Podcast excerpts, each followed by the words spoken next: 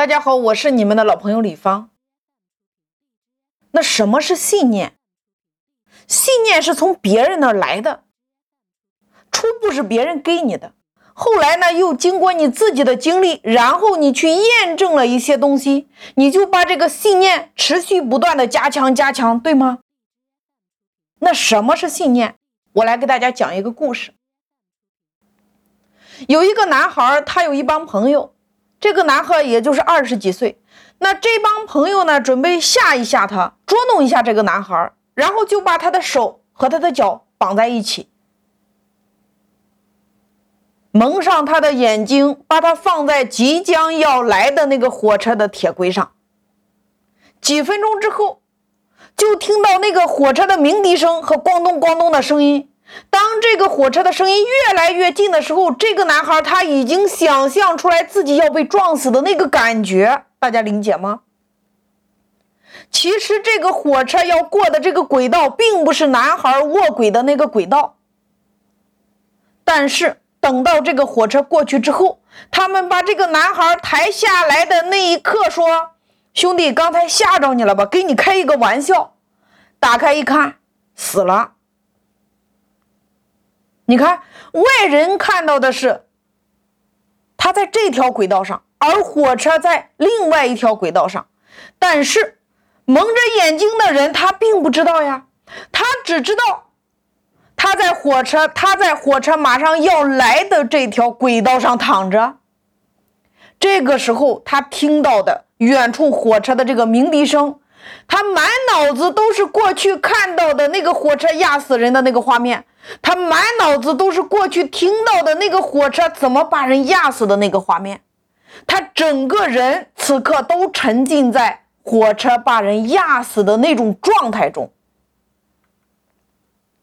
当他听到那个声音越来越近、越来越近的时候，他就好像感受到了自己好像被压死的那种感觉。当火车从他身边嗖嗖而过的时候，他不是真的被火车压死了，他是被自己想象的那个画面给吓死了。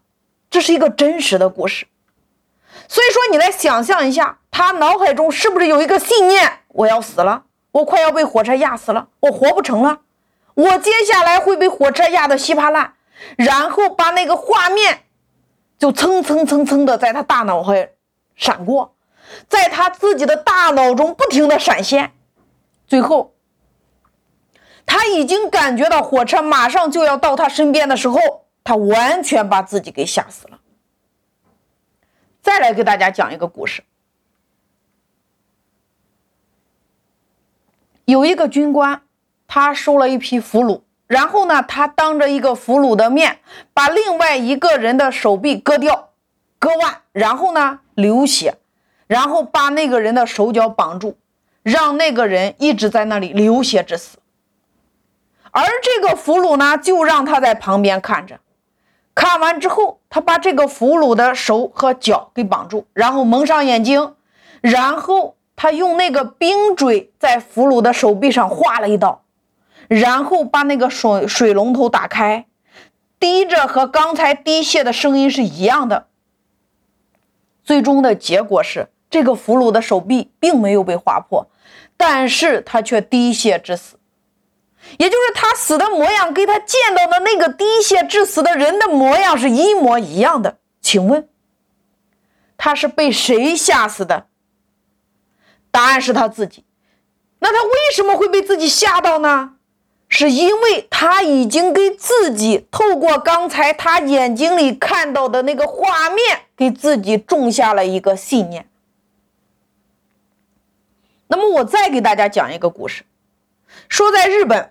有一个试验，就是他分别在三个教室里边放三碗米饭，一碗米饭学生每天上学都会说“我爱你”，第二碗米饭学生每天上学都说“我讨厌你，我恨你，你长得真丑”，第三碗米饭自从放在教室里边之后就没有人去看过，最后的结果呢？结果是第一碗米饭发酵，有了酒香的味道，被发酵了；第二碗米饭变黑了。第三碗米饭不但变黑了，而且还长毛了。简单的来说，你会发现，同样的一模一样的三碗米饭，为什么一周之后它的结果却不相同呢？你看，第一碗米饭有了能量，它变得发酵了呀，每一个人都在爱他呀。第二碗米饭，每一个人都在骂他，都在说他，说很难听的话，他在不断的被打击，被打击，不断的被摧残，然后这碗米饭变黑了。